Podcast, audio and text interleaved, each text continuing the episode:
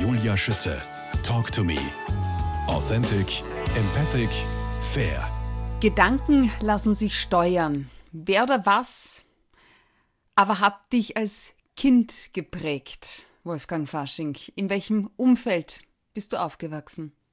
Also mich hat meine ganze Kindheit geprägt. Also ich bin im Umfeld aufgewachsen, dass meine, meine Mutter war alleinerziehend und hat es nicht leicht mit drei Kindern und da ist mein, mein Bruder war mit zehn Jahren schwer krank, also er hat, er hat einen Krebs und mehrere Krebse danach und das war schon eine sehr schwierige Situation für meine Mutter und auch für, für uns Kinder, wenn man seinen Bruder, der ein Jahr älter ist, zum Beispiel sechs Monate nicht sehen darf, weil er im Krankenhaus liegt und er wirklich schwer ist. Und von meinem Bruder habe ich da einfach damals schon viel gelernt. Natürlich nicht bewusst gelernt, aber er war immer positiv und hat immer sozusagen an das Leben geglaubt. Also ich kann jetzt nicht sagen, ein Elfjähriger damals oder Zehnjähriger glaubt so an das Leben, aber seine innere Einstellung, ich weiß nicht, woher sie hatte. Und äh, es war faszinierend für mich. Und trotzdem hat er mir so leid getan. Er war krank, er konnte nicht in die Schule gehen. Er hat viele Operationen gehabt, er hat äh, viele, viele radioaktive Bestrahlungen gehabt und, und Chemos, die ja vor vielen Jahren noch nicht wirklich besonders äh,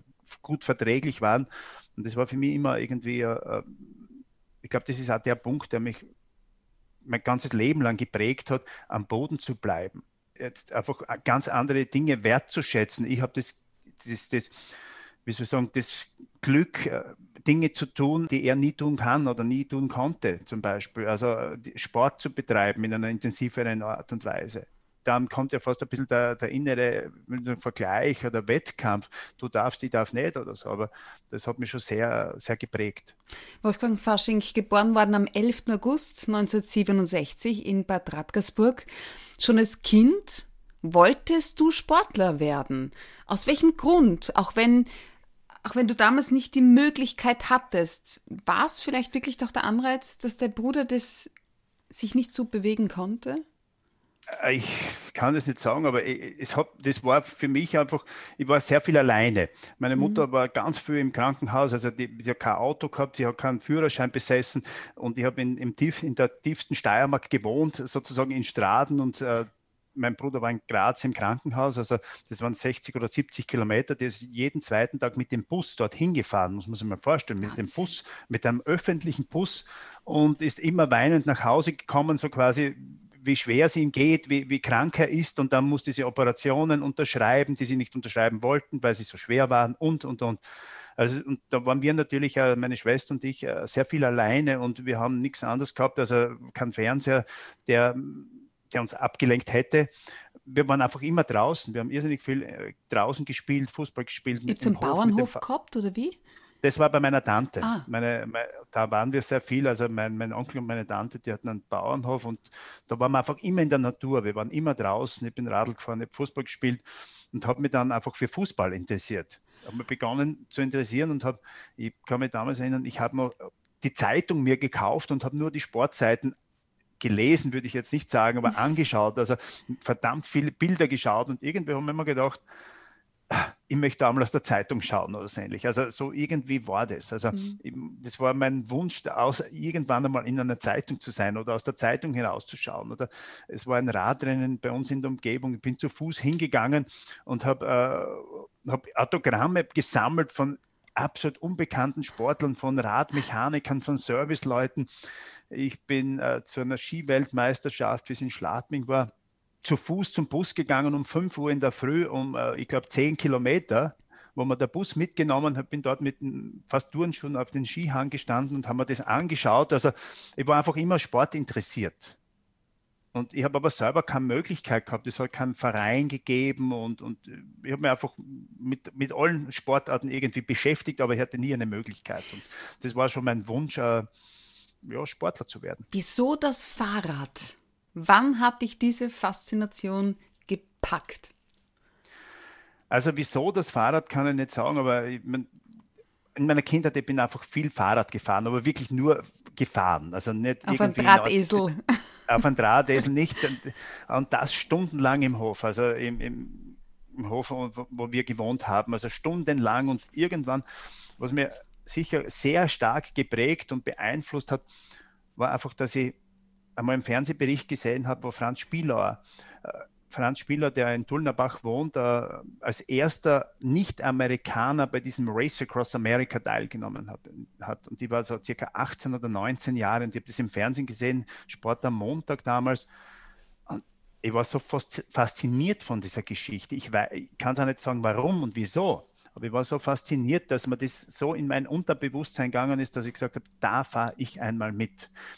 Ich habe es noch gar niemand erzählen traut. Also ich habe war gerade in meiner ersten Lehrausbildung, die hätten mich jeder, glaube ich, amtlich für verrückt erklärt, wenn ich sage, ich fahre dieses Race Across America, das wahrscheinlich in meiner Familie keiner aussprechen hätte können, was das ist und was man da macht. Und das ist noch dazu in Amerika. Ich war mein ganzes Leben noch nie im Ausland.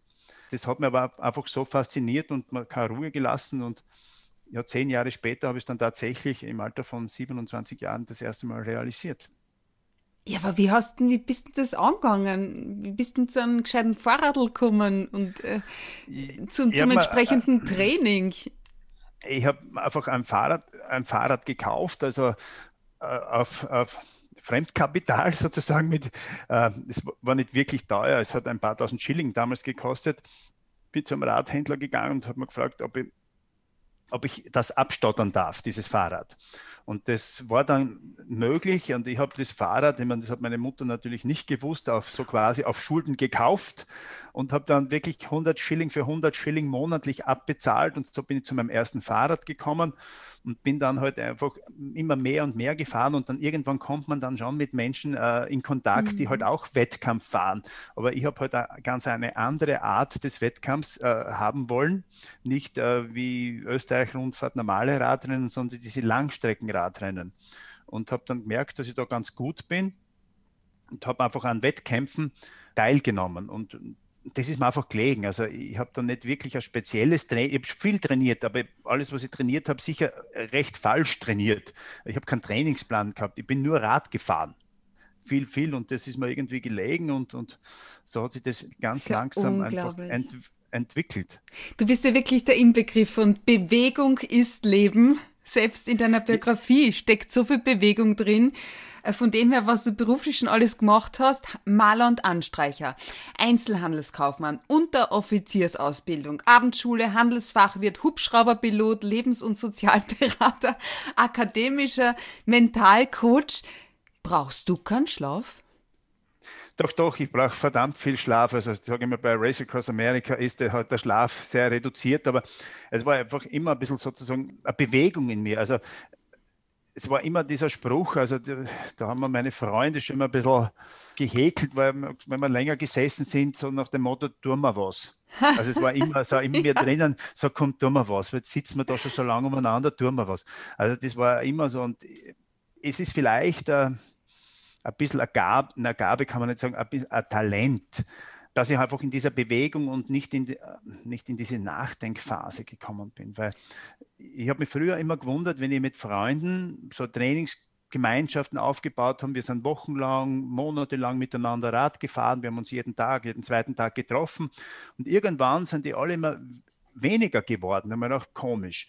Und dann hat es einmal geregnet, es war kalt, es war was, was auch immer. Und es war für mich nie ein Thema, es nicht zu tun. Und dann sagen, heute regnet es, möchtest du wirklich fahren? Sag, ja, warum nicht? Also das heißt, ich habe über das nie so nachgedacht. Und ich sage salopp, ich habe sehr viele Freunde oder Kollegen, vor allem im Radsport, verbraucht. Weil für mich war das nie ein, The ein Thema, dass ich sage, okay, ich fahre heute, wenn es einmal finster ist, ich fahre heute einmal, wenn es kalt ist, ich fahre heute mit dem Rad, wenn es wenn, wenn, regnet. Das war für mich nie ein, ein Thema, ich habe über das gar nie nachgedacht. Und sobald du über das nachdenkst, wird es schwierig. Das ist ja unglaublich.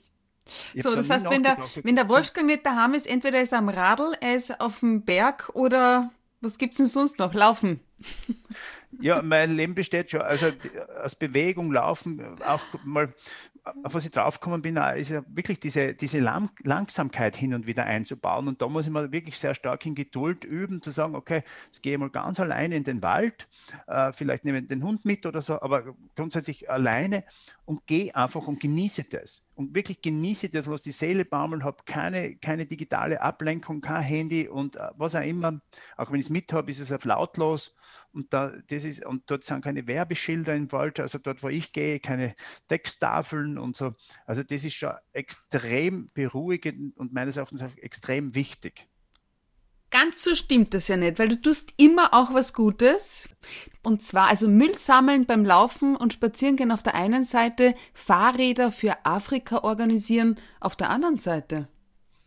Genau, die zwei Sachen muss man ein bisschen auseinanderhalten. Also die, ich bin schon immer wirklich extrem verwundert, weil Menschen immer auf die anderen zeigen. Dort schaut es so aus, dort ist es so, schaut er das einmal. Und wenn ich vor allem im Frühjahr mit dem Rad unterwegs bin, wenn ich laufen gehe, es ist für mich wirklich erschreckend, wirklich erschreckend, wie viel Müll links und rechts der Straße liegt. Und dann sagen wir, wir leben in Österreich, in einem tollen, wunderschönen Land, sind sozialisiert äh, und wissen, wie wir uns äh, aufzuführen haben. Und dann sehe ich so viel Müll. Es ist wirklich unglaublich. Das verwundert mich wirklich. Und dieser, dieses Thema Umwelt bringt mich in den letzten Jahren immer mehr und mehr zum Nachdenken, wenn man denkt, wie sehr wir unsere Umwelt schaden und äh, dann unseren Kindern, Kindeskindern etwas Gutes äh, überlassen zu wollen. Und wir können nur sagen zum Thema Umwelt, wir haben es verbockt, wir haben euch den, das Ganze eingebrockt. Und da möchte ich nicht dabei sein. Also das möchte ich auf keinen Fall dabei sein.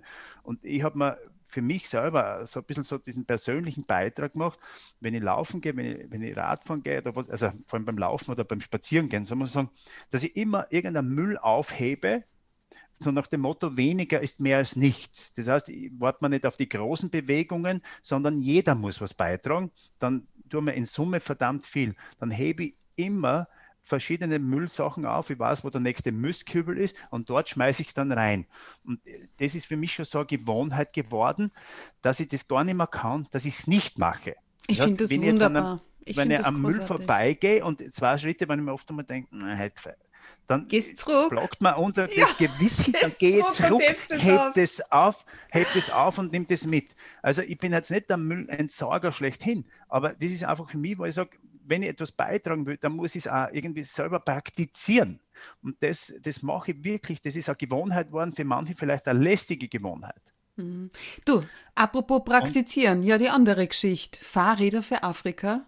Also Fahrräder für Afrika, genau. Also ich habe ja geplant, äh, heuer, letztes Jahr mit dem Fahrrad von Kairo nach Kapstadt zu fahren.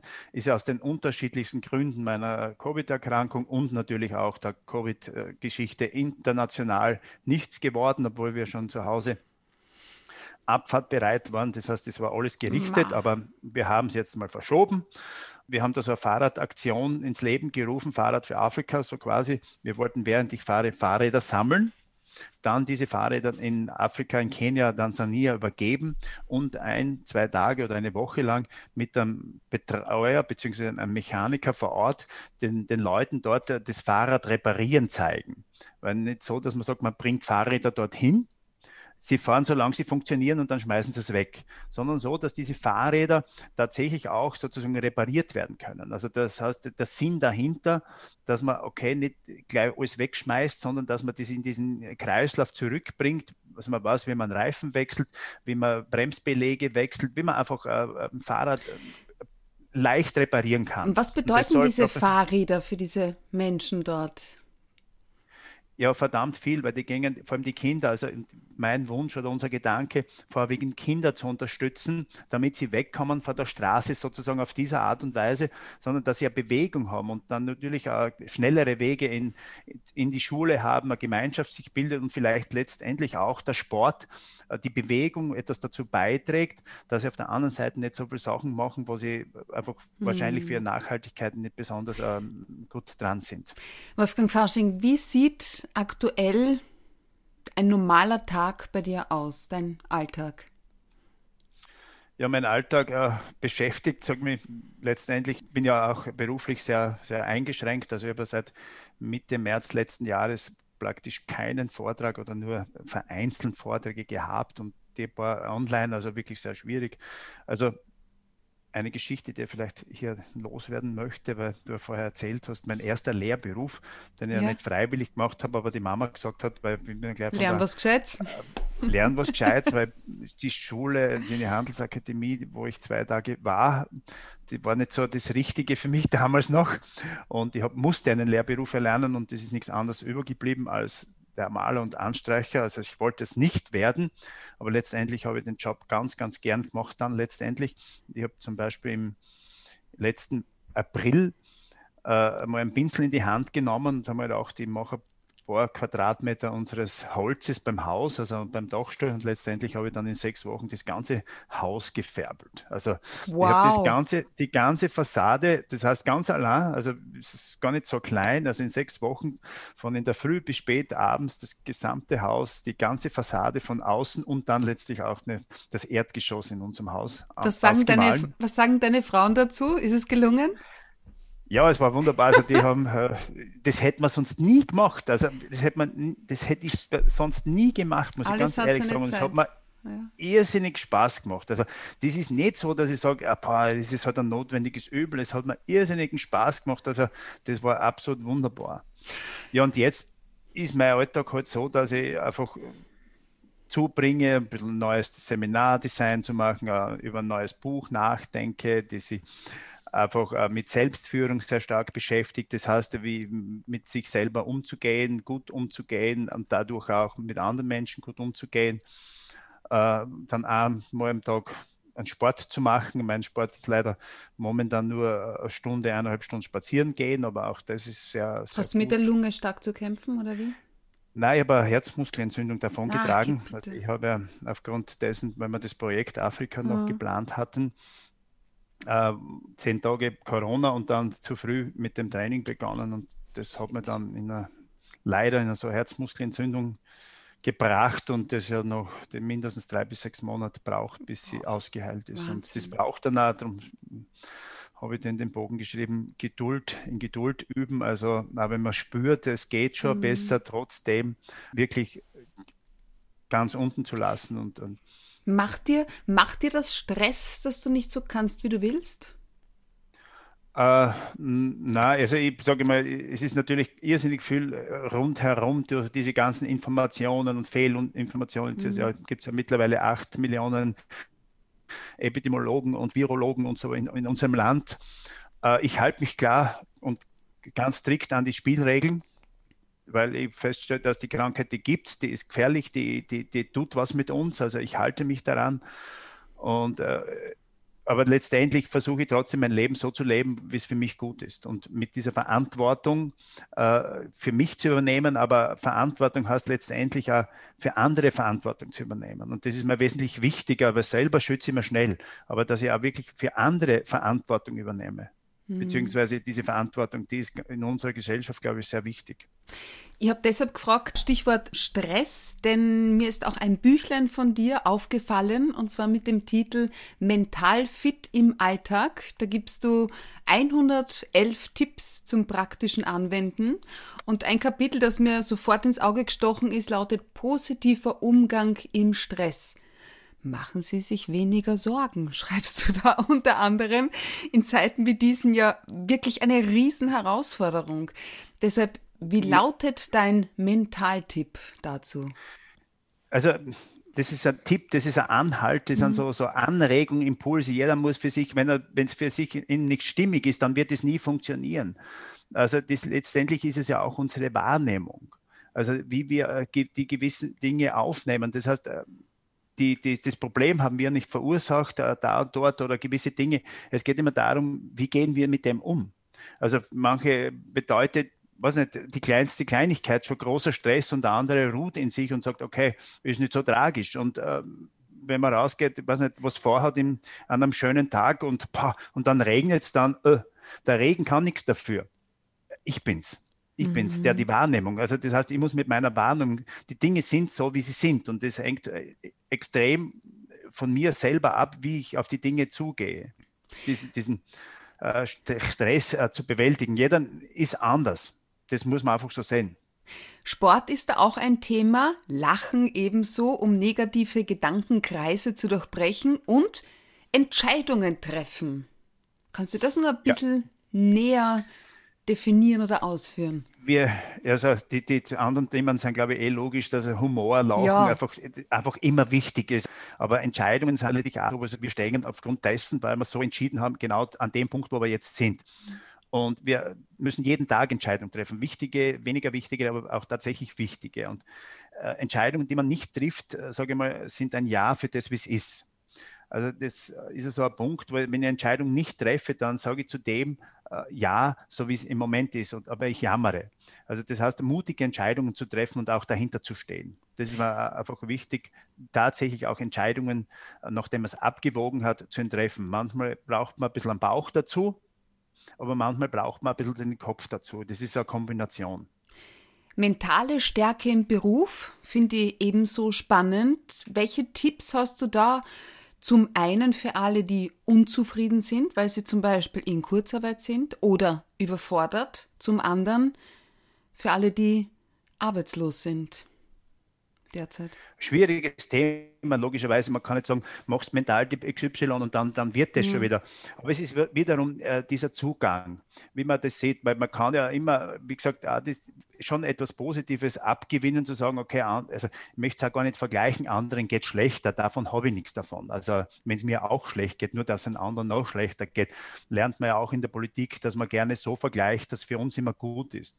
Aber letztendlich äh, in das System vertrauen, das Vertrauen ist ja ganz ein wesentlicher Punkt. Also, dass auch, äh, sage ich mal, unsere Regierung und so das Beste für uns möchte, auch wenn es schwer nachzuvollziehen ist oft einmal, aber dass man wirklich ein, ein gewisses Vertrauen in sich selber hat und man muss auch aktiv werden. Es nutzt nichts, zu Hause zu sitzen, sozusagen reaktiv zu sitzen und zu warten, bis irgendetwas passiert. Einfach äh, sich selber aktiv ins Leben, in die Gesellschaft, in das System einzubringen und sagen, okay, was kann ich, wo bin ich verantwortlich, wo kann ich was verändern? Ich darf nicht warten, bis etwas passiert das ist also, da muss ich schon den Mut haben, ich sage mal, mutig handeln und Aktionen setzen. Es nutzt nichts, wenn man sich so dahin jammert. Auch wenn es momentan schwer ist. Also wie gesagt, ich habe an einem Tag, ich glaube, 30 Vortragsabsagen gehabt. Es Boah. ist so. Es ist, es ist, kann nur das Beste daraus machen. Wolfgang Fasching, mehr Lebensqualität. Ich denke, das ist derzeit für uns alle ein Riesenthema. Welche zwei von den insgesamt elf gehören da zu deinen liebsten Mentaltipps aus dem Büchlein? mehr Lebensqualität. Das heißt, wiederum es selber zu bestimmen, seinen Tag zu organisieren, sich auf den Tag zu freuen, auf das einzustellen und einfach sagen, ich liebe das Leben, es macht mir Spaß. Das ist einfach für mich so, so ein wichtiger Punkt und auch äh, sich trotzdem, wenn man eine gewisse Distanz hat, vielleicht am Tag jemand anzurufen und sagen, hey, plaudern wir über was, auch Menschen zu sagen, dass man sie mag, dass man sie lieb hat, dass, dass man sie gern hat, dass man sie an sie denkt oder so. Und das hilft am meisten letztendlich auch selber. Dein Lebensmotto lautet, liebe das Leben in Freiheit, Gemeinschaft genau. und Abenteuer. Aus welchem Grund gerade diese drei Bereiche? Weil, weil man es ja, ich sage mal, ein bisschen so nicht alles auf einmal machen kann. Also das, das hängt von den persönlichen Werten ab. Und es mag jetzt vielleicht ein bisschen komisch klingen, aber vor, vor, vor zwei Jahren haben wir extrem mit dem auseinandergesetzt, auch über Werte, über persönliche Werte. Auch das Thema, als sie damals in Ibiza ein Video gedreht haben, das ja, glaube ich, allen bekannt ist, hat unser Bundespräsident, ich erinnere mich noch genau, von unserer eleganten Verfassung gesprochen. Und wenn ich, zum, wenn ich zwei Sachen jetzt zusammenknüpfe, diese Verfassung und auf der anderen Seite, wenn ich in Unternehmen gehe äh, und Vorträge mache, da schaue ich mir immer an, deren Leitbild. Meistens ist es so, dass ich am besten das Leitbild kenne, die, die Geschäftsführung, die Mitarbeiter nicht so. Komisch, dann frage ich mich, wie sollen diese Mitarbeiter nach diesem Leitbild, nach dieser, nach dieser Vision oder so leben? Wie, wie kann das funktionieren, wenn es vielleicht nur der Chef weiß oder wenn das nur schöne, tolle, aufgeschriebene Worte sind? Das heißt, Unternehmen haben Leitbilder, ähm, ein Staat, ein Bundesland hat eine Verfassung. Und da bin ich auf die Geschichte gekommen und habe mich gefragt, habe ich auch eine Verfassung, nach deren ich lebe? Und habe einfach irgendwie versucht, ein bisschen ein persönliches Leitbild, eine persönliche Verfassung zu schreiben. Das war einfach, das eine war die Inspiration, aber dann zu reflektieren, habe ich das als Person auch. So quasi was ist denn meine Überschrift in meinem Leben? Wo möchte ich hin? Das heißt, und handle ich auch mit allen dem, was ich tue, nach diesen Werten, nach diesen Aussagen. Und so bin ich halt einfach auf diese, sozusagen auf diese Überschrift gekommen mit den durch Werten gestärkten Eigenschaften. Freiheit, war, Gemeinschaft, Freiheit. Abenteuer.